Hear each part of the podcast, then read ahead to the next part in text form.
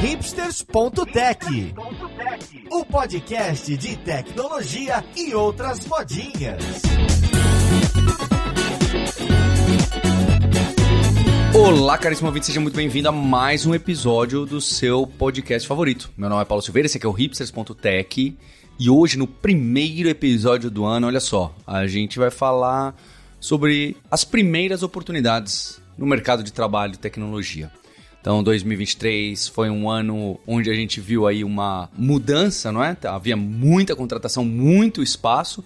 E 2023 deu uma, né, uma segurada na tecnologia que muitas pessoas se questionaram. E as coisas ficaram um pouco mais difíceis, especialmente para quem está começando. Essa é a minha impressão e também a impressão de algumas pessoas que vão participar aqui do podcast, trazer dicas, caminhos e possibilidades para você que está aí montando, dando os primeiros passos ou segundos passos na sua carreira de tecnologia. Então vamos lá, podcast, ver com quem que a gente vai conversar.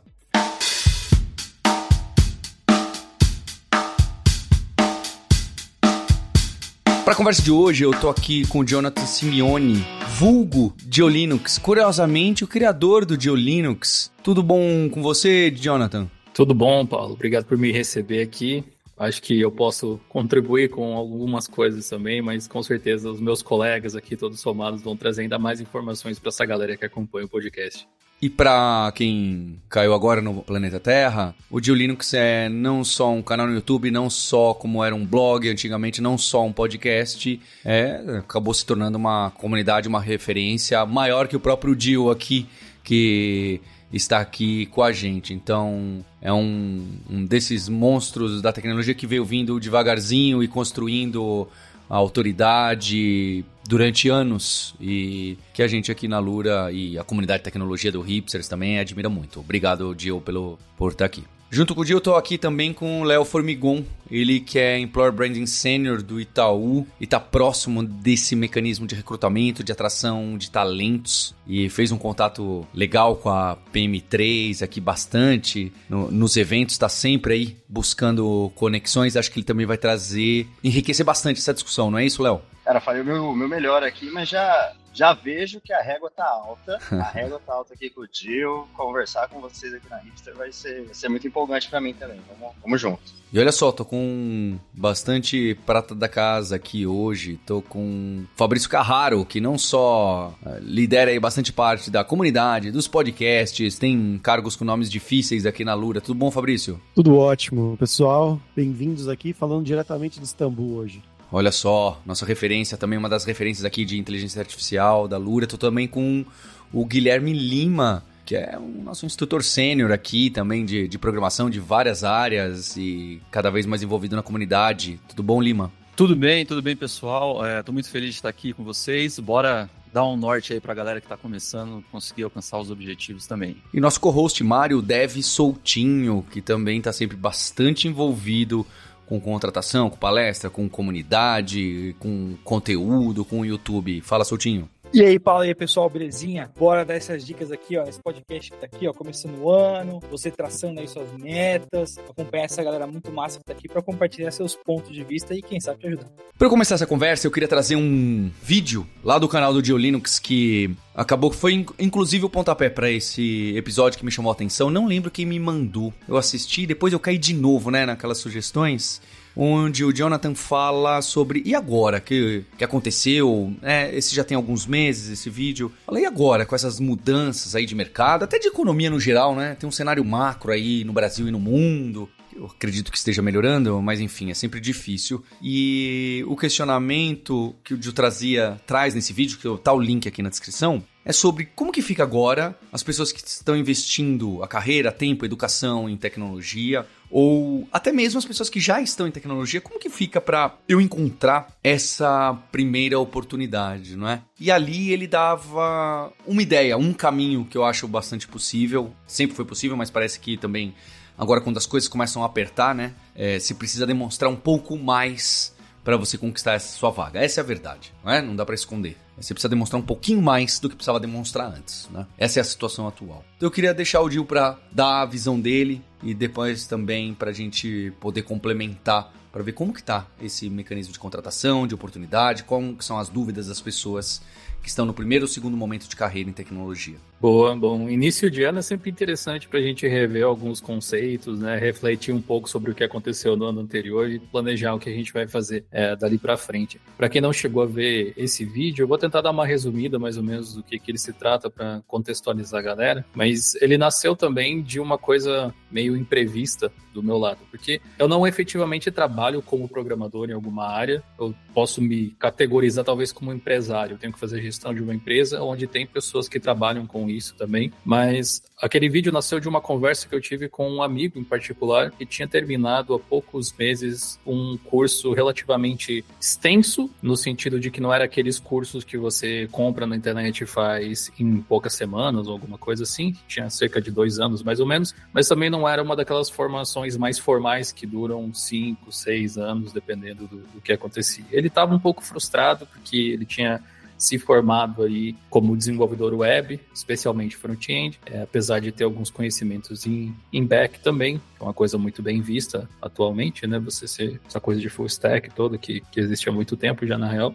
Ele estava um pouco frustrado porque estava tendo dificuldade de conseguir se colocar no mercado de trabalho. Ele, ele era daquela geração de programadores que foi quase que parida, digamos assim, por causa da pandemia, que atraiu muitas pessoas que estavam em outras áreas ou que tinham um ligeiro interesse na área técnica, na área de tecnologia, e decidiram, quer saber, acho que programação pode ser para mim aqui, um mercado aquecido que está em alta, o mercado flutua como sempre faz, as coisas viraram um pouco e ele estava nessa condição de será que eu desisto? Como é que eu consigo provar que eu sei alguma coisa? Agora as skills que eu desenvolvi, todos os meus colegas desenvolveram também. Como é que eu faço para me destacar ali no mercado? E no vídeo eu dei um conselho para ele que o pensei que seria algo que eu seguiria diante da minha própria ignorância, como eu disse, não programador não é a minha profissão. Então, eu tenho talvez assim o take que os meus colegas podem dar pode ser diferente aqui no podcast, mas o take que eu tenho é de alguém que quer se colocar no mercado, que quer trabalhar, que quer resolver algum problema. E visto que eu já observei muita gente dentro da comunidade do Diolino, do nosso fórum, nossos canais, sites, etc., acho que tem algum sentido até. A galera tenta pensar de uma forma mais macro, olhando para o mercado, para as big techs, etc.,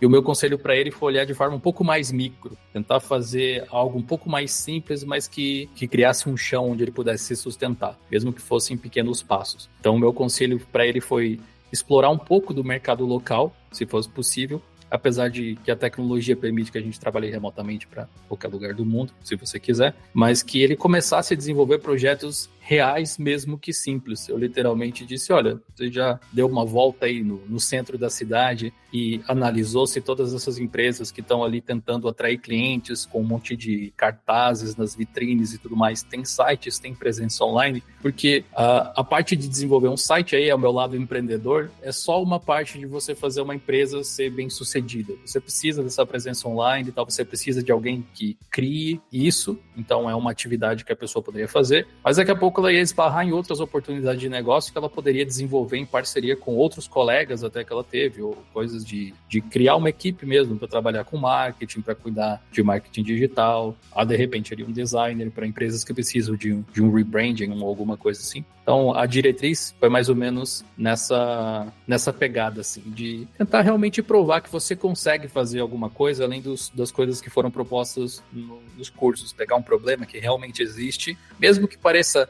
indigno, entre aspas, aí, para um programador que acabou de estudar por dois anos e começar a resolver um problema de vida real de alguém que tem uma necessidade e começar a construir o portfólio e se mostrar como um profissional de valor para a comunidade local, muitas vezes, e claro, não tem por que não expandir para a comunidade nacional, ou até internacional, dependendo da habilidade da pessoa. Ô, Dil, eu, eu acho que esse comentário que você trouxe agora, né, do, do, não digno também, é uma parada que eu acho que é até meio, meio complexa, assim, né? Porque dependendo do setor que você vai trabalhar, é justamente essas coisas aleatórias que você vai pegar, né? Acho que às vezes a gente fica meio, meio enviesado quando começa a estudar de ver a pessoa que trabalha no framework tal, e, e aí o James Gosling que criou o Java. E aí parece que às vezes programar é muita parte mais do código em si, né? Mas no dia a dia, na prática, é, eu posso dizer que, sei lá, parte dos últimos cinco anos, eu estava muito mais trabalhando com marketing e com empresa, pessoa jurídica mesmo, assim, a parte do, do, do CNPJ ali, do que na prática com programação. Tipo, a programação era mais um meio de eu habilitar que o time de marketing fizesse alguma coisa sem precisar de programação do que algo do gênero, assim, né? Tipo, tanto que o, o quando eu fiz o, o, curso técnico que eu fiz de programação no Centro Paulo Souza, desde o começo ele trazia muito isso, assim, né? Então era o curso de informática para internet, mas que você vê de tudo. Você via de marketing, você via de publicidade, você via de empreendedorismo, justamente para você é uma pessoa que vai trabalhar com programação. Você não pode estar enviesado em só um contexto só ao longo da vida, assim, né? Você tem que estar sempre absorvendo a próxima coisa, porque o seu trabalho vai ser converter o do mundo real pro técnico. Definitivamente. Acho que um ponto interessante disso que o, que o Soutinho trouxe é que quando a gente vai criar um, um, curso, um treinamento, esse é um desafio muito grande que a gente tem, que é, ah, pô, vamos criar um curso que explora o máximo possível do mundo real. Só que isso é praticamente impossível, por quê? É, eu teria que ter um cloud, eu teria que colocar para que pessoas comuns utilizem esse projeto e tal. E o que, que vai acontecer? Mesmo que as pessoas façam um curso desse nível, quando elas entrarem numa empresa, os desafios são outros, né? Então, vai ter talvez outro cloud, outro banco de dados. O desafio vai ser talvez o negócio. Então, os diretores, o pessoal está puxando a empresa para um lado que não necessariamente vai impactar diretamente o código. Né? A gente fica com essa ideia que vai entrar para codar oito horas por dia, mas muito a gente vai conversar e decidir, e discutir, para depois falar, bom, agora sim, chegamos num, num consenso aqui, vamos implementar essa solução que faz sentido para todo mundo, sabe? Pois é, aliás, isso que você falou me lembrou de um, de um aspecto até que eu tinha mencionado no vídeo, que eu percebo que é faltoso não só em programadores, mas em profissionais que fazem atendimento ao público. Tem clientela desse tipo assim também, seja parte de, de uma empresa, de um estúdio, de qualquer coisa assim, que é ser capaz de identificar os problemas das pessoas de fato. É, eu lembro que alguns anos atrás eu trabalhava numa escola de treinamentos aqui da cidade, antes mesmo de ser full-time no Dio Linux faz acho que uns oito, quase dez anos, já faz bastante tempo. E uma das minhas últimas turmas era, uma, era um curso de marketing digital para empreendedores da cidade. E tinha um aspecto bem curioso, porque todos eles, na época, queriam descobrir como vender mais pelo Facebook, pelas páginas e, e tudo mais, né? E dava para perceber que eles realmente ainda não tinham noção de como operar do meio digital. Obviamente, dez anos depois, ou quase isso, as coisas tendem a mudar. Hoje a gente vê várias iniciativas bem mais complexas do que eu via na época. A, a cidade onde eu moro é relativamente pequena, uma coisa meio interior, um pouco retrógrada nesse sentido, mas ela evoluiu assim. E mesmo assim eu ainda consigo observar, uh, bom, um caso que tinha lá era de um hotel aqui da cidade que a única parte informatizada que eles tinham era o próprio sistema lá para distribuição dos quartos e coisas do tipo assim dentro do hotel e a partir de liberação dos quartos e coisas assim, mas não tinha ninguém que podia ser dedicado para o marketing digital. Na época eu era professor, mas se eu tivesse uma empresa, eu ia fornecer esse serviço, muito provavelmente, porque se aquele, aquela rede de hotéis ali da região, que é relativamente grande para o local, estava precisando de uma coisa relativamente básica, assim, provavelmente muitas outras empresas da região também teriam problemas similares. E aí eu poderia articular programadores para melhorar o próprio sistema de hotelaria, poderia criar páginas é, web, né, essa parte assim, então, tudo depende da necessidade de cada um tem. Mas isso que você falou, eu acho que tocou numa ferida de muita gente. É saber fazer algum projeto não significa saber implementar ele na vida real. E você saber implementar não quer dizer que você está solucionando de fato o problema que a pessoa tem. Muitas vezes a gente tenta encaixar o que a gente já conhece, o nosso conhecimento, a nossa linguagem favorita para resolver todos os problemas possíveis. E, e, não é bem por aí que a, que a banda toca, né? Não é, não é assim que funciona. Oh, acho que até um, um caso para ilustrar, quem está aqui ouvindo a gente pode estar um pouco nessa situação. É, imagine que você chegou nessa lojinha nessa rua, na padaria, e aí a pessoa diz que ela quer só um sistema para cadastrar os pães, os tipos de pães, a bala, o trident, ela só quer ter um, um cardápio online para conseguir fazer, né? Na maioria das vezes, você vai estar enviesado pelo que você quer fazer. Então, o que você quer fazer é usar o Node, é usar o Express, é usar o banco de dados que você descobriu que parece legal e tudo mais. Só que se você for olhar friamente o problema dessa pessoa, se ela só criasse uma conta no WordPress.com e ela criasse um monte de posts e ela listasse com imagens, esse blog do WordPress podia ser convertido para um cardápio online. E beleza, não é a melhor opção do mundo mas você já estaria resolvendo o problema dessa pessoa. Eu achei por um segundo que você ia falar uma página estática com HTML, cara, e CSS. Então, mas aí que tá, até a página estática com HTML e CSS, nesse caso, é over-engineering. Porque, ó, ó, veja só, se você fizer a página estática com HTML e CSS, você gerou um acoplamento dessa pessoa com você, porque ela não sabe HTML, CSS e JavaScript. Então, ela, de agora em diante, vai depender de você para sempre para conseguir atualizar o próximo item na padaria. Pode ser que esse seja seu modelo de negócio, e aí que você ganha dinheiro. Você mencionou o WordPress aí, e foi, foi um outro gatilho, se eu não me engano, eu cheguei a mencionar isso no vídeo já faz alguns meses, então eu não tô com a memória tão fresca assim. Mas eu lembro de ter mencionado alguma coisa a respeito de hospedagem WordPress e projetos desse tipo, e aí os programadores de verdade ficaram um pouco sentidos lá, alguns dos comentários, porque no code não é programação, isso é WordPress não conta, não sei o quê. Eu fiquei pensando assim, é exatamente esse caso que o Mário falou. Soluciona o problema de muita gente. Eu uso o WordPress no nosso blog, por exemplo. Claro que é uma plataforma, um CMS feito especificamente para isso, mas versátil o suficiente para ser implementado de outras formas. Se é a melhor solução ou não, altamente discutível, com certeza. Mas é, a visão limitada que as pessoas têm em relação a isso, às vezes pode acabar escondendo alguma oportunidade. Por exemplo, você não precisa ser o implementador de WordPress, apesar disso poder ser uma profissão legítima. Se você precisa de emprego, Inclusive, aí uma coisa que você pode também. fazer. Mas você pode, você pode usar suas skills como programador e criar temas para o WordPress, plugins. Exato. WordPress é todo um mercado gigante. Nossa, eu, eu, eu, já, já fiz alguns criadores de temas de WordPress aí, acho que bem ricos, hein, de tanto tema que eu já comprei para implementar para as pessoas e para a gente mesmo, para os projetos. Então, definitivamente é um mercado, é um CMS super popular Obviamente não se encaixa com todos os problemas que as pessoas têm, mas acho meio bobo você ignorar todo o mercado que existe só porque não foi para isso que você estudou, de repente. Estuda para uma coisa nova, seja mais flexível acho que principalmente quem está entrando agora no mercado, né? Primeira, segunda oportunidade, assim, a galera fica muito. Eu lembro quando eu entrei, eu não sabia direito o que, que eu tinha que fazer. Me falaram que eu tinha que fazer um processo, me falaram que eu tinha que completar atrás desses requisitos para entrar numa, numa vaga e, ter, e começar a crescer na empresa. Mas eu acho que essa, essa questão de, tipo, o que, que você tem até hoje na sua bagagem e como que você consegue solucionar problemas da vida real, eu acho que isso é fundamental não só para você conseguir mostrar o seu serviço, conseguir mostrar a qualidade sua, mas para você também ganhar segurança na sua persona de trabalho, na sua persona profissional.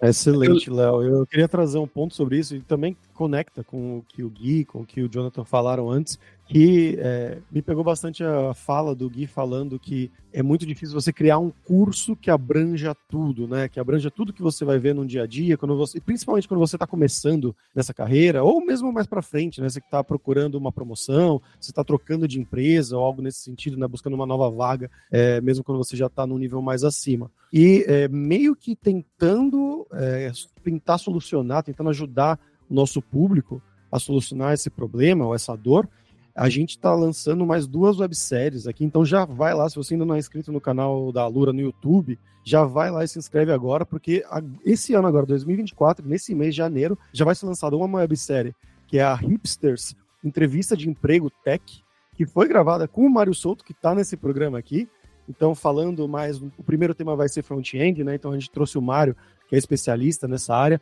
mas para falar coisas que você vai ver na entrevista, mesmo inclusive um live coding, que você vai ter ali um candidato e um entrevistador fazendo, mais ou menos, e a outra websérie que é a Hipsters Portfolio Dev, que é para você tentar já ter um portfólio bacana e tentar viver essas coisas antes de você entrar na empresa, né? Pelo menos alguma dessas coisas que você talvez viva dentro da empresa, você pelo menos já possa mostrar para o entrevistador ali, ó, que bacana, eu fiz isso daqui, tá no meu GitHub, que é uma coisa que o pessoal costuma gostar, né? De ver um GitHub bonitinho ali. Claro, a pessoa fala que talvez antes era mais, agora não tanto, mas é, eu vejo pessoas que estão nessa área, né, pessoas de RH, inclusive, que, e principalmente uma segunda fase, né, que vão lá pelo menos dar uma olhada no GitHub da pessoa, principalmente para vagas um pouco mais iniciante e pleno, né? Acho que um ponto legal, Fabrício, dessa, dessa iniciativa é que o curso, quanto mais curso uma pessoa iniciante faz, é, a visão, mesmo que não seja num case real, a visão dela começa a ser é, agregada, né? A questão do conhecimento e coisas que viu. Isso, isso é um caminho que ajuda, né?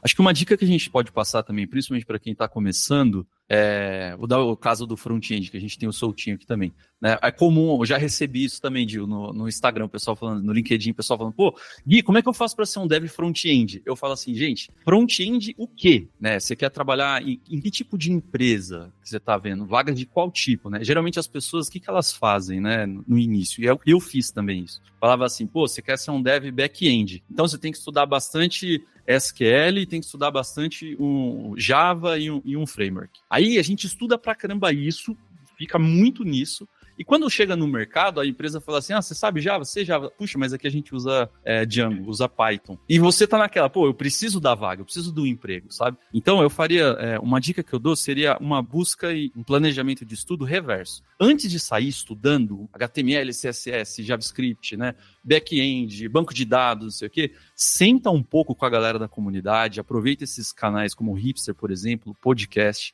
participa de evento técnico e tenta se colocar no meio dessas pessoas, principalmente conversar com pessoas que são de outras empresas, para você ouvir. O que, que a sua empresa usa, Soltinho, o que, que a sua empresa usa, Dil, que sua empresa faz, Léo? Quais são as techs que usa? Ou o que, que eu preciso estudar para ser um dev na empresa de vocês? Pode começar isso, não. É, geralmente a galera gosta de Big Tech, né? Então, pô, deixa eu mandar um e-mail aqui para a galera da Google, deixa eu mandar um e-mail aqui para Netflix para saber o que, que eles usam. Gente, começa com o simples, igual o Gil deu a dica, né? Então, vou começar lá na minha cidade. Tem uma empresa que tem uma solução lá, posso tentar começar por uma vaga ali. Puxa, surgiu uma outra vaga, uma outra oportunidade ali que dá para eu crescer, né? E troque, vai adquirindo experiência experiência, igual o Léo comentou, né?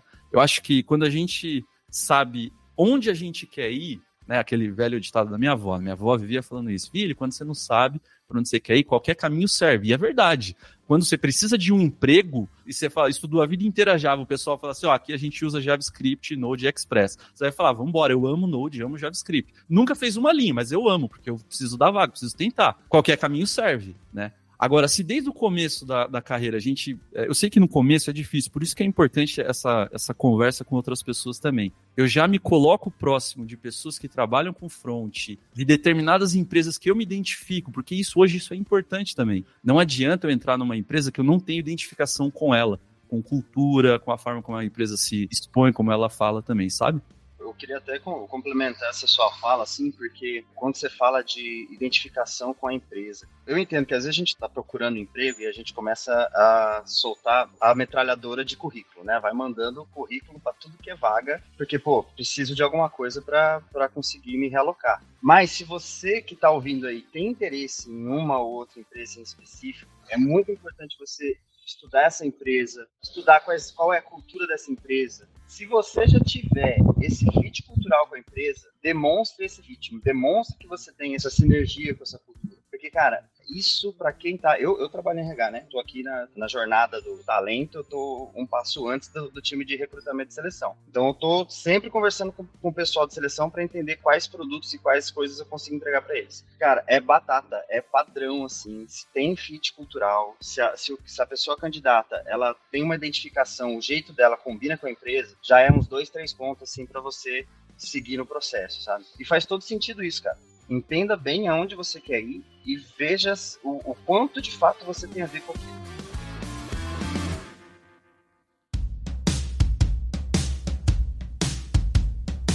E Léo, em cima desse seu comentário, eu queria fazer um menos otimista, mas para talvez ajudar a pessoa a manter o otimismo, mas com o pé no chão assim também, que é, vai ser normal você tomar vários não, assim. Tipo assim, não um, não 10, não 20, 30, 50, 60. Às vezes vai ter mais de 200, 300 que não vão te responder. E acontece. Por quê? Ao passo que tem você procurando vaga, tem mais o Brasil inteiro procurando, assim, saca? Tipo, quando a gente olha os dados de, de, de, de jornal e tal, pô, a taxa de desemprego tá em 10%. É 3% de 220 milhões de pessoas, saca? Tipo, quer dizer que não, não tem o Brasil inteiro concorrendo com você para uma vaga, assim. Mas acho que é importante ter em mente porque, mesmo quando eu comecei, vai fazer quase 10 anos já lá atrás, eu cheguei a ficar mandando currículo não por um mês, não por dois meses, por, por acho que foi foram cinco meses e todo dia eu mandava currículo para todas as empresas novas que tinham aberto vagas no Infojobs, no Trampos.com, nem lembro né? mais. Na Cato, na, exato, é. eu paguei a assinatura da Cato. Olha só, paguei a assinatura da Cato. E da, da Cato ninguém nunca me respondeu. Ó, quem veio me responder foi uma agência que por acaso botou a vaga no Infojobs depois de não conseguir fechar a vaga no tanto.com. Então olha só que engraçado, às vezes a mesma empresa está publicando a mesma vaga em vários lugares. Então, a minha dica para você é, tente até anotar quais empresas você já tentou se cadastrar, porque facilita para você em duas plataformas diferentes mandar o mesmo currículo, saca?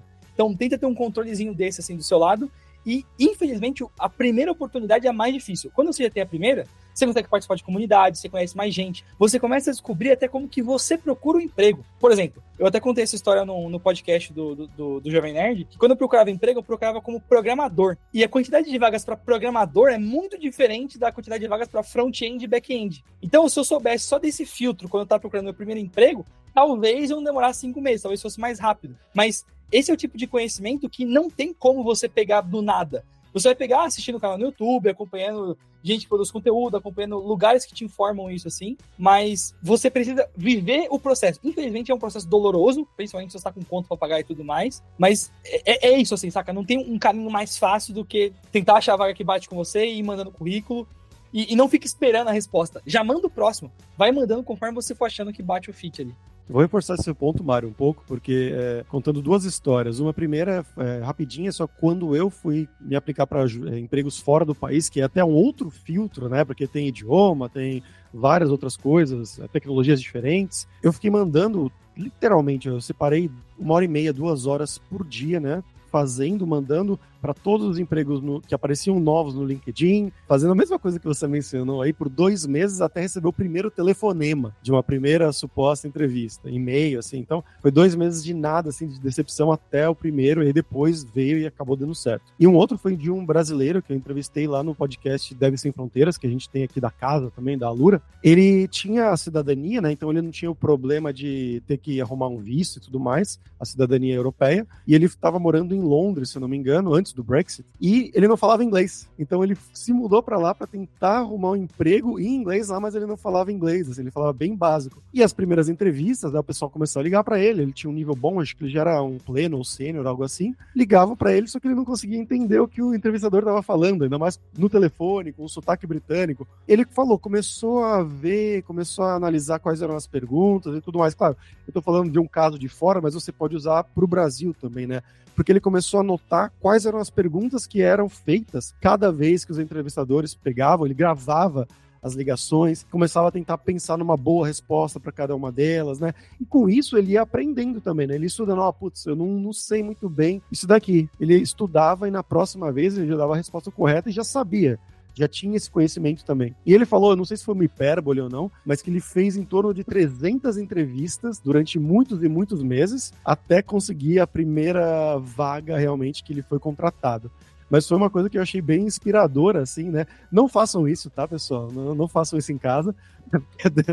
é bom você estudar, né? Estudar e aprender o inglês primeiro. A gente tem a Lura Língua aí também para isso. Mas é, eu achei interessante a persistência, né? Então reforça a mensagem do Mário de você vai receber não e tá tudo bem, mas ao mesmo tempo você consegue aprender com esse processo. Pois é, precisa ser resiliente, assim. Vocês trouxeram várias coisas extremamente interessantes. Eu acho que o pessoal vai sair desse podcast aqui com certeza mais preparado. Eu acho que uma coisa que, que me ocorreu enquanto vocês estavam falando, enquanto o Léo estava comentando também sobre esse processo de, de seleção que ele acaba ajudando também o pessoal a fazer, é que eu também passei por essa fase de enviar currículo para todo que é lado, mas depois que eu comecei a contratar, ao invés de ser contratado, você começa a ver as coisas de um jeito talvez um pouco diferente até. Foi, foi realmente aquela sensação de, ah, tá, então é assim. Então, essa coisa de enviar currículos em massa, ok, pode ser que funcione, mas é tipo fazer phishing. Quando você quer hackear alguém, você vai jogar um monte de coisas aí no mapa torcendo para que alguém morda. Basicamente é isso.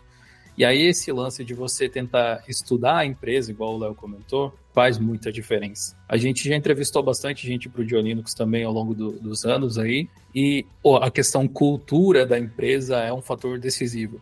Porque tecnicamente eu posso ensinar alguém, ou a pessoa pode aprender, ela pode se lapidar, ela pode não tá, não ser o melhor profissional para aquela, aquela necessidade que a gente tem em um determinado momento, mas definitivamente ela pode ser lapidada para isso se ela tiver uma espécie de, de fit aí com a empresa. É isso aí. Na verdade, se a gente parar para pensar de um jeito muito até hostil, na minha visão, O hard skill não é o problema. A arquitetura que vai ser usada não é o problema. Esse não é o desafio.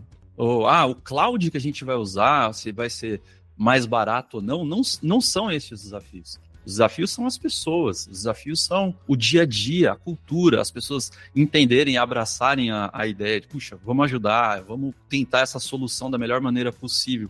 Se é a melhor solução que vai ser implementada em relação à arquitetura de software, em relação a desempenho, performance, isso a gente vai descobrir com o tempo, fazendo testes, um monte de outras coisas.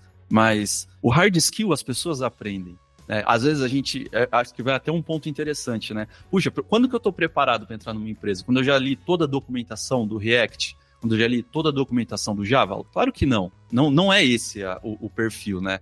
A gente está preparado quando a gente entende que tem um problema, um desafio e fala, puxa, eu tenho um caminho para conseguir resolver, né? E eu consigo conversar com outras pessoas que já trabalham né, questão da comunidade, né? Que a gente comentou. Puxa, eu já converso com pessoas da comunidade Java, eu participo de grupos de fórum, já ajudei em projetos de código aberto, é, já consegui colaborar. Puxa, isso vai fazendo com que a gente cresça muito como pessoa e ajude, né, a conseguir uma vaga também. Pode até ser um pouco duro falar dessa forma, mas eu acho que tem uma leva de pessoas que acabou entrando na programação sem querer. A verdade é essa. Que é, algo, que é responsável por uma parte das pessoas desempregadas e que tem essa dificuldade de dar esse primeiro passo, precisa daquela resiliência que o Fabrício comentou, de você ser persistente e levar as coisas para frente. Mas dá para perceber que tem um, algumas pessoas que fizeram um caminho onde elas já sofreram tanto para aprender uma profissão que prometia pagar muito e tem esse potencial até hoje. É verdade. É verdade, mas a quantidade de vagas diminuiu. Elas sofreram muito para isso, então elas aprenderam coisas assim, e mesmo ao mesmo tempo que elas sofreram tanto, elas chegaram no momento onde o que elas aprenderam com todo esse sofrimento já não é o suficiente, sabe? Porque a tecnologia mudou, porque elas só focaram em front-end, JavaScript, em CSS, HTML, coisas assim, ou só focaram em back-end e a tecnologia ali mudou. Então, para uma pessoa que sofreu muito para aprender uma determinada coisa, mudar para outra mesmo que seja front também, mas com outra tecnologia, é um desgaste. E ela vai querer ficar procurando uma vaga que tem exatamente o que ela já sabe fazer. E é nessas que quem é mais flexível muitas vezes consegue a vaga que estava ali dependurada, porque a própria empresa que está fornecendo essa vaga vai mudar ao longo do tempo, vai ter necessidades diferentes ali. É, foi mencionado sobre a importância de falar inglês, é incontestável, mas talvez não só pelos motivos que a maioria imagine. Primeiro que realmente para você trabalhar para fora, você vai precisar trabalhar numa multinacional mesmo aqui no Brasil, você vai precisar ter essa skill de comunicação. Mas mais do que isso, eu acho que é uma ferramenta gigantesca de aprendizado. Se você tem que esperar alguém traduzir tudo que for lançado para você, você sempre vai chegar atrasado. E o inglês é meio que o idioma padrão dessas, dessa área né, da tecnologia com essas ferramentas e esse ímpeto por criar algo, você pode começar a criar projetos que te permitam se destacar. Tem um conteúdo que a gente compartilhou alguns meses no canal do Geolinux também a respeito de um, uma atividade que eu tive que fazer, que era a migração de um servidor do nosso fórum, migrando todos os usuários e tudo mais, que é um processo demorado, detalhado e, e, e tal. Eu tentei fazer um vídeo explicando como isso acontecia e aí acabei me dando conta de que não existe exatamente um profissional que fez tudo que eu faço. Não posso dizer, colocar um anúncio assim, contrato pessoa que, que migra é, fórum, coisas do tipo, né? Porque exige um monte de conhecimentos vastos em áreas um pouco diferentes. É meio que back-end, tem um pouco de front, mas tem, tem, outras coisas que, se você nunca fez um projeto na prática, talvez você nem saiba que é um problema, que exista, talvez você nem consiga resolver de primeiro o problema de alguém a importância de você tentar criar suas próprias coisas vai muito de encontro a isso, é para você colocar em prática e ver que problemas realmente existem além daqueles que um curso tenta te preparar. Um ponto que eu gosto dessa, dessa sua reflexão, Gil, é que, para mim, assim, pessoal agora, é o que deixa a nossa área incrível, sabe? Programação, é, acho que no vídeo, no seu vídeo você fala, né? Programação é para todo mundo? Não. Né? Aí todo mundo, nossa, como assim, né? Programação não é para todo mundo. Programação é para quem está disposto a aprender todo dia. Essa é, devia ser o filtro, sabe? O maior filtro. Porque realmente a linguagem que a gente estuda, puxa, muda. Antes a gente escrevia 20 linhas, hoje escreve 3 linhas e resolveu o problema, né? Ah, agora segurança, vamos precisar atualizar por questões de segurança, o framework. Ah, agora a gente vai mudar para um outro cloud que está com uma promoção e vai ficar mais barato e a empresa agora tem parceria, sabe? Então, quanto mais adaptado a gente for para essas mudanças, para esses cenários diferentes, melhor profissional em tecnologia a gente vai ser.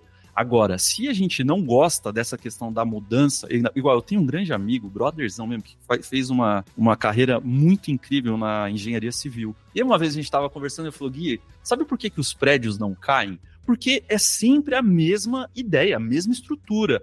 A quantidade de ferro, peso e não sei o que.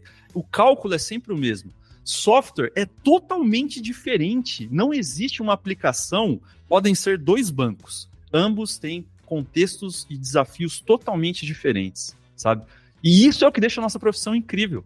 Você dormir e acordar, você fala, cara, amanhã a gente vai atualizar um negócio, vou ter que estudar tudo de novo como se eu fosse um júnior. Isso isso brilha os meus olhos, sabe? Essa questão da novidade. Só que nem todas as pessoas vão se adaptar a esse contexto de aprender e colocar em prática aquilo que aprendeu. Hoje, se alguém ouviu isso que você vou... falou agora e ficou em pânico, já sabe que talvez. Olha, tem um sinal para você aí. Mas, ó, em cima dessa ainda, né? Eu, eu falo bastante assim, tem, tem bastante gente que às vezes chega em, pra trocar ideia comigo e fala: Ah, eu queria começar, eu ouvi dizer que o front-end é o melhor. Ou eu ouvi dizer que o back-end é o melhor, mas que o DBA é a profissão do futuro. Sempre tem alguém que chega pra mim com uma dessa, assim. O COBOL, né? O COBOL é. É, não, o COBOL paga muito, né? E assim, tirando todos os vieses possíveis do que eu vou falar aqui agora, né? Quando eu comecei a programar, eu achava que o salário de um programador, o mais alto que ele podia ganhar como programador era tipo 3 mil reais. Assim. Na minha família todo mundo ganhava o salário mínimo, foi, porra, se eu ganhar o dobro de um. Só, era, não, era três vezes mais. Era, se eu ganhar três vezes mais que o salário mínimo, caraca, já tá. Meu Deus, mudou minha vida aqui, saca?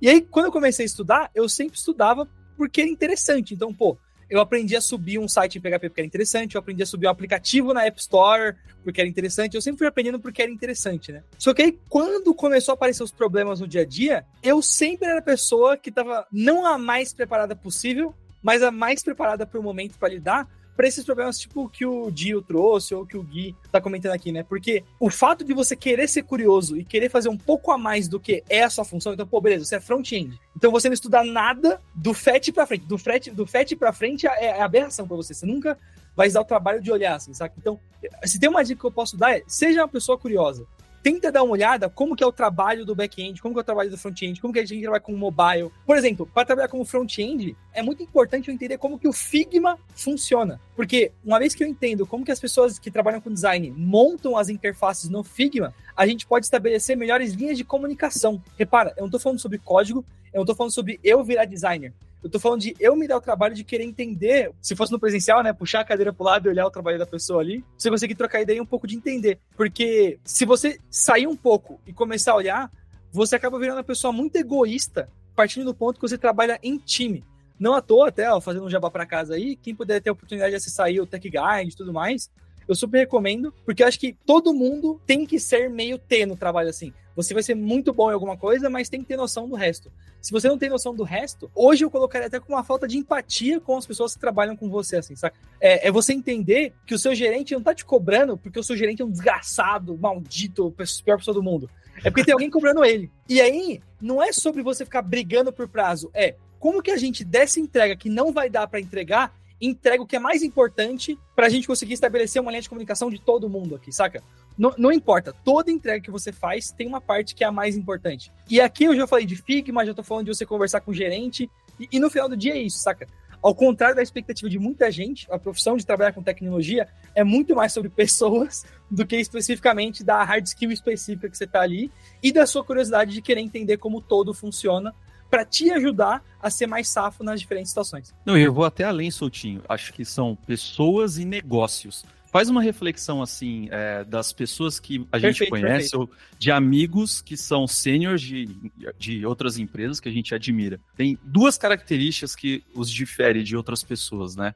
Que é o tempo que eles estão nessas empresas, né? Eles sabem muito de negócio, eles sabem como a, a, as coisas funcionam. E isso até é uma dica, né? Principalmente para quem está ouvindo a gente é gestor de empresa. Ah, eu quero formar um time de pessoas incríveis, né? vou atrás de pessoas que são altamente técnicas e hard skills, isso é bom. Porém, você tem que manter essas pessoas. Você precisa manter esse time e essas pessoas juntas, assim como um esporte mesmo, basquete, no futebol, beisebol, as pessoas, os melhores times são aqueles que jogam junto sei lá quantos anos, né? A gente tem exemplos disso, na, acho que na NBA e no futebol do Brasil mesmo, que, para quem acompanha. Os times que foram mais vitoriosos, campeões e conquistaram mais títulos, são aqueles que mudaram pouco o elenco, sabe? A empresa não é diferente disso. Ah, puxa, eu queria ter 20, 30 funcionários altamente capazes aqui que entendem de negócio e tal. Você precisa manter essas pessoas na sua empresa também.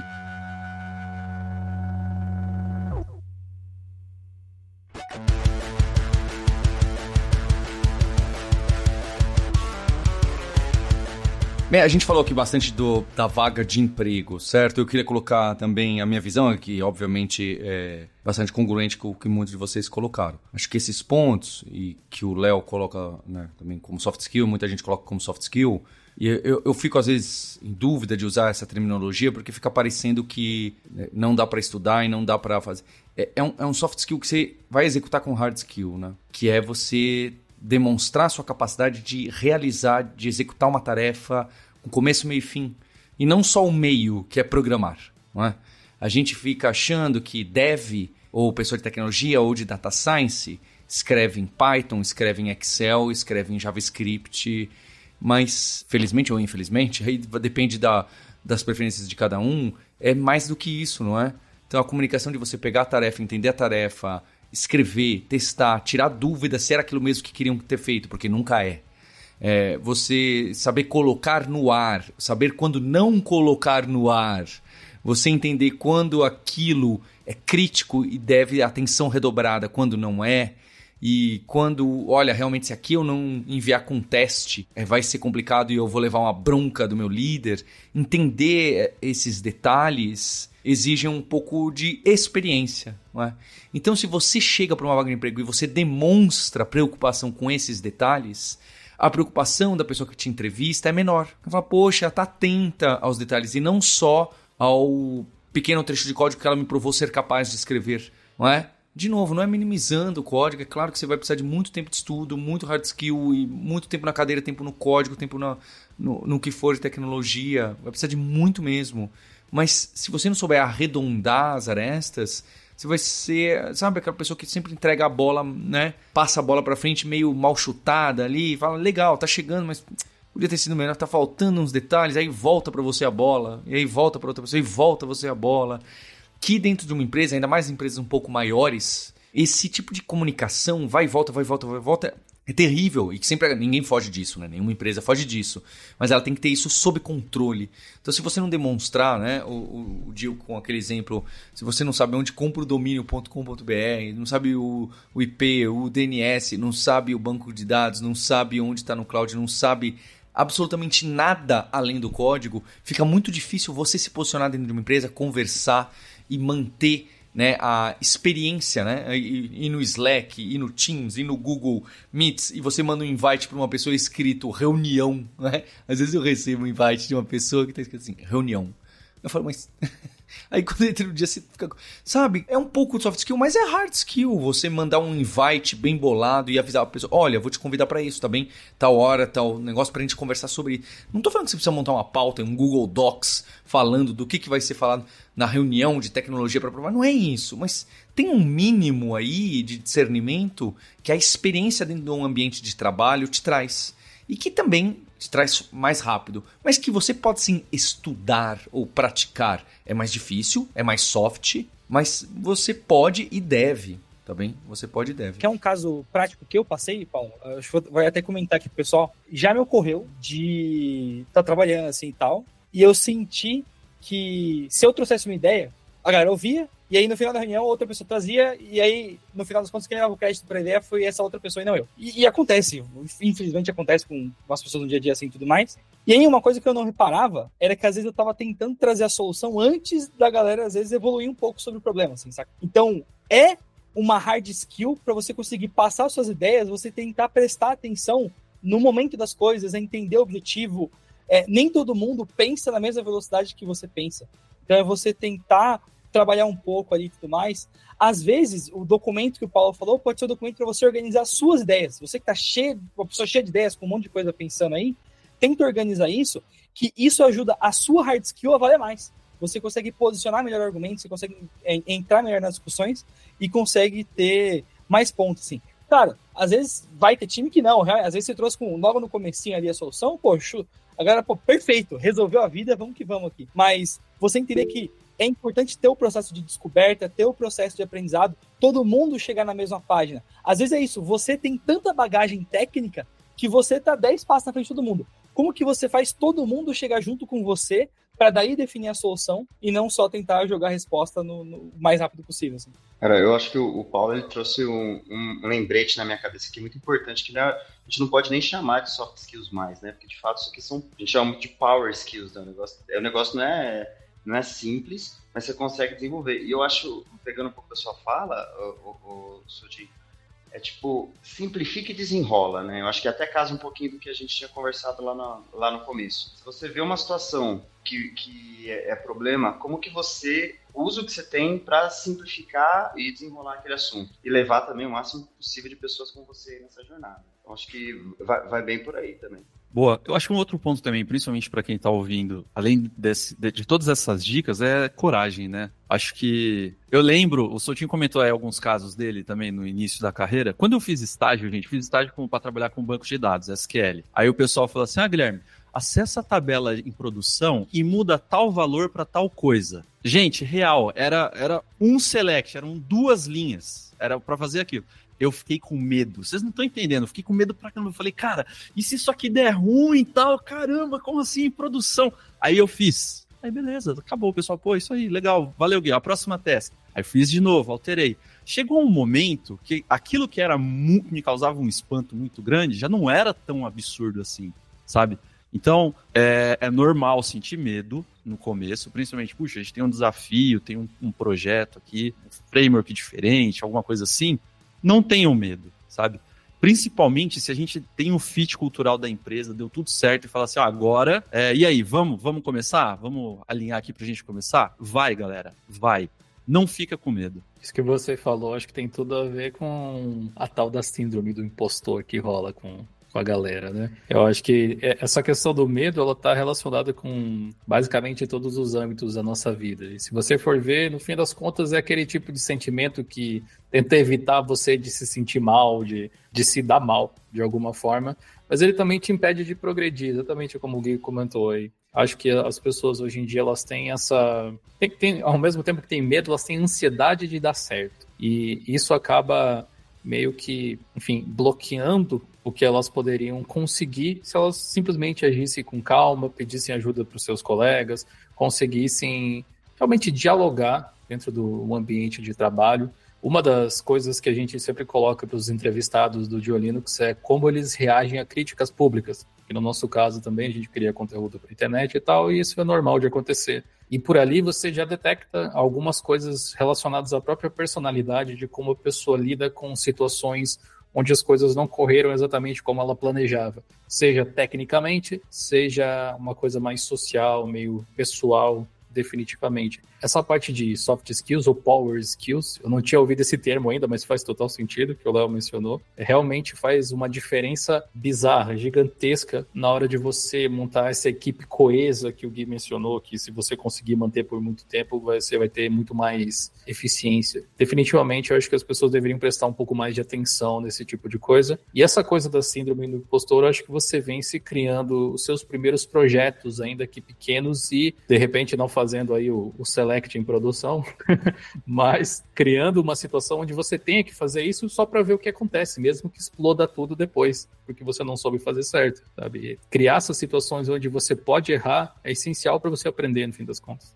E por último, eu queria reforçar essas oportunidades, né, que o pessoal às vezes coloca como freelancer, ou você fazer a, as coisas, você fazer um job, buscar um, um, um emprego, ou buscar uma coisa. O, o sobrinho do PHP, que era antigamente, né, acho que é pejorativa, é, acho não, é. Mas que você tenha um espaço para buscar oportunidades de uma forma não trivial. O legal disso, esse tipo de trabalho, de é que realmente te traz uma experiência não trivial. Porque você precisa comprar o domínio, você precisa fazer o deploy, você precisa cuidar do bug, você precisa levantar o banco de dados. Então, esse. Talvez não de uma maneira profissional, não é? Eu não estou te dizendo que isso vai te preparar para o mundo corporativo ou da startup, não é isso mas te traz, poxa, também preciso entender disso, poxa, também preciso entender daquilo. E você vai perceber seus gaps. Eu acho que nesse vídeo do Dio é um dos pontos que ele põe, não é? Que você vai. Né, você tem um pouco de, de se vira. E que imagino que o Léo e outras pessoas que trabalham também em grandes empresas enxergam isso como é um atributo, é uma habilidade. Ainda mais num universo cada vez mais complexo, que a gente não sabe exatamente, né? Ser contratado por uma coisa, amanhã você já tá fazendo outra. Esse tipo de, de skill acaba, pelo bem ou pelo mal, né? Acaba sendo necessário. Então, e, e eu lembro também da da história aqui do Dev Soltinho, quando ele, né, quem trabalha muito com agência de marketing, agência digital, tem muito desse trabalho. Você faz tudo, você faz até o cafezinho e, e conserta a impressora.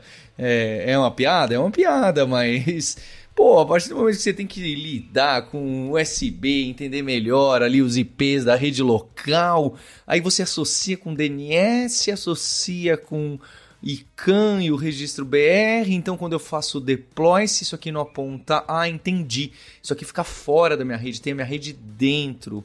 Então eu tenho que tomar. Você começa, a, mesmo que você não entenda nada, eu não entendo de redes, tá? Eu só sei o mínimo porque eu já tive que, tive que fazer o um mínimo. Exato. Mas isso é importante, né? Todo mundo que você olha, que você admira, não estudou Node JavaScript do jeito que você vê a galera estudando hoje. Todo mundo aprendeu igual você está comentando aqui. Um dia você teve que fazer um setup de uma coisa e hoje em dia você consegue conversar mais sobre isso, sabe? Não é, não é, não tem um caminho certo para manjar de tudo assim. É, é, a vivência mesmo, né? É um empreendimento, né? Basicamente, você uh, se colocar no mercado como empreendedor mais do que como programador, muitas vezes. Ou pensar dessa forma, mesmo que você vá escolher trabalhar para alguma empresa ou, enfim quando você se coloca nessa condição e você pensa, ok, eu sou a empresa, a empresa de um homem só, é, você vai começar a perceber tudo isso que o Paulo mencionou, porque vai cair no seu colo absolutamente todos os problemas do início ao fim. E num mercado onde todo mundo compra carro, as pessoas estão se especializando em peças hoje em dia, basicamente, né? O programador vai focar, sei lá, no motor, no, no volante, na interface do negócio, fazendo uma analogia aqui. E quando você tem a noção de como constrói o carro do início ao fim, você pode flutuar para qualquer uma das partes dessa produção. Basta você se aprofundar em um determinado assunto que você tem interesse, mesmo que você hoje tenha expertise em alguma, algum componente específico, digamos assim. Mas traduzindo aí para o mercado de, de tecnologia, de programação, se você sabe como construir um projeto do início ao fim, desde as coisas mais básicas de rede aí que o, o Paulo comentou, até as coisas mais avançadas, onde você vai fazer uma configuração cloud, você vai fazer automação para fazer deploy dos servidores, etc. Se você souber ou ter noção, pelo menos, de tudo isso, quando você for requisitado para ser um especialista numa dessas áreas, você vai basicamente focar em uma das coisas que você já teve contato vai ser um processo muito mais simples é, de acontecer do que seria se você tivesse meio que limitado a sua visão só para o campo de estudo que você começou a estudar nos últimos tempos, que é o caso que eu imagino de vários programadores, especialmente dessa leva de, de programadores criados na época da, das vacas gordas da pandemia, né? onde muita gente se interessou e acabou pegando um curso aqui, outro lá, uma coisa bem mais simples ou superficial, e aí tentou se colocar no mercado Agora que a régua está um pouco mais alta, já parece que não é o suficiente. Quem sabe expandir esses horizontes e tentar empreender, mesmo que seja para você aprender, pode ser uma boa ideia. Lembrando que empreender não significa que você vai virar multibilionário, o próximo Elon Musk ou Bill Gates. Empreender, às vezes, é dizer que você só vai ter um salário legal por mês ali, ou às vezes até falir, é uma possibilidade também. tem os riscos aí. Caramba, tio, como assim? Não, é, acho que é importante, porque às vezes a gente vai empreender, a pessoa já, não, então agora eu vou ser o Zuckerberg aqui, né? Às vezes só vai, vai pela experiência. Não, com certeza, né? Você sendo empre... uma coisa que eu gosto desse, eu sei que empreender assim como programação não é para todo mundo, né? Tem certas skills necessárias para você fazer gestão e coisas desse tipo. Mas uma coisa que sempre me deixou confortável, eu imagino que não seja uma ideia confortável na cabeça de todo mundo, é que sendo o famoso chefe de mim mesmo, eu tenho um controle direto sobre a minha carreira, exatamente o que eu quero fazer, para onde eu quero ir, o que eu vou criar. Quando eu trabalho para alguma outra pessoa, eu também tenho um nível de liberdade para dizer eu vou trabalhar para alguém que faz isso, para alguém que faz aquilo, mas eu não realmente tenho controle sobre o produto como um todo, não no mesmo nível que eu teria se eu tivesse criado ele, se eu fosse o, o cabeça ali da operação, digamos assim. Essa noção, eu acho que me conquistou totalmente. Foi uma coisa que eu pensei, não, é exatamente assim que eu quero viver a vida, assim que eu quero levar as coisas, sabe? E a segurança, ela realmente não existe. No Brasil é difícil empreender, bastante coisa. Por exemplo, aí, uma das coisas que as pessoas não levam em consideração mesmo programadores ou qualquer outra profissão, é a quantidade de burocracia e legislação que você precisa lidar. É muita coisa. Se você vai contratar alguém, é ainda mais. E, então, você acaba tendo que estudar muito mais coisas além dessa parte técnica que você precisaria estudar só para colocar um produto digital em funcionamento, né? Então, tem, tem esse lado, sem dúvida nenhuma, mas também tem os seus, seus perks, com certeza. Eu queria agradecer o Dio Linux, né? Vulgo Dio Linux, o Léo, e também o pessoal que está comigo, na Lura, no Hipsters, o Fabrício, o Guilherme, o Deve Soltinho, porque ficou um episódio muito sensato para você que tá aí dando os passos e fala, pô, mas tá mais difícil, eu achei que não era assim tão difícil. É, a verdade é que nunca foi tão fácil, tá? Então acho que na época aí 2021, 2022, que as pessoas prometiam as loucuras aí de em seis meses vai ter um salário de tanto, a gente nunca gostou de prometer salário e tempo porque tem anedotas, não é? Claro que tem aquela pessoa que foi trabalhar não sei aonde, no meio da Europa, com um salário altíssimo, depois de apenas pouquíssimo tempo. Tem gente muito inteligente, muito capaz e que também estava no timing certo, tá? Não se esqueçam, não é? E que está estudando há mais tempo que você imagina. Talvez não formal, mas está estudando mais tempo que, que você imagina. Então, não é trivial essa carreira. Eu acho que carreira tecnologia é sim uma carreira que oferece muitas possibilidades. É sim uma carreira mais inclusiva que as outras. Não estou falando que ela não tem problemas. Eu estou fazendo um comparativo. Tem um monte de problemas. Ela é sim uma carreira que é para todo mundo, para todos e todas. E que vão enfrentar. Quem tem menos privilégio vai enfrentar sim mais dificuldade. Que é, todo mundo vai enfrentar dificuldade de tempo e de busca e de frustração. Então, você encarar que, ah, não, olha, o Paulo fala sempre, ele é lá de uma escola que chama né, da FIAP, da faculdade, vai ser muito fácil se eu fizer a faculdade é, provavelmente não vai ser muito fácil também, mas eu acho que vai ser se você tiver aí a dedicação e ouvir, entender os desafios, a complexidade, é, eu não acredito que vai ser tão difícil. Acho que é esse o meu ponto, né? Todo mundo falava que era muito fácil, a minha opinião é que não é tão difícil, né? mas é difícil. É, não é trivial, de maneira alguma é trivial. Então eu gosto muito de ser direto. Eu acho que esse é o melhor marketing para carreira, tá? É, é o sincero, é o, mais, é o mais razoável. Isso gera realmente, e a pessoa que está ouvindo aqui, você que está ouvindo e falando, poxa, então acho que é para agora entendi melhor, é para mim sim, eu vou encarar. Aí sim você está pronto, pronto aí para encarar esse desafio. Então fica o meu agradecimento, um bom ano para todo mundo. Fica aqui os links que o pessoal vai deixar, especialmente esse do vídeo do Dio que eu me baseei, agradecer a ele, o tempo da parabéns pro trabalho, de tudo, não só dele, mas do pessoal da comunidade. Vou tô trazendo aí mais o pessoal do do YouTube, da blogosfera, dos podcasts aqui para o Hipsters. E a gente tem um compromisso aí, né? Um, na próxima terça-feira e nas terça-feiras durante o ano. Hipsters, abraços, tchau! E o universo de conteúdo da Lura está sempre se expandindo, é o Alura Verso. Para você fazer parte, não deixe de se inscrever lá em alura.com.br/imersão. É uma newsletter que eu pessoalmente escrevo com todo o aprendizado que o time está me trazendo, que vocês estão trazendo e a gente está enxergando no mercado de trabalho, na ciência, na tecnologia, como que as coisas funcionam. Então, é muito do que nerds, hipsters e devs gostam e tem um interesse genuíno para saber como que está funcionando e o código que está por trás das máquinas. Vai lá se inscrever e aproveita para ajudar na expansão desse Alura Verso. Indica esse episódio do podcast para um colega, para uma amiga que vai fazer a diferença para essa pessoa. Este podcast foi produzido pela Alura. Mergulhe em tecnologia. E Faculdade FIAP Let's Rock the Future. Edição Rede Gigahertz de Podcasts.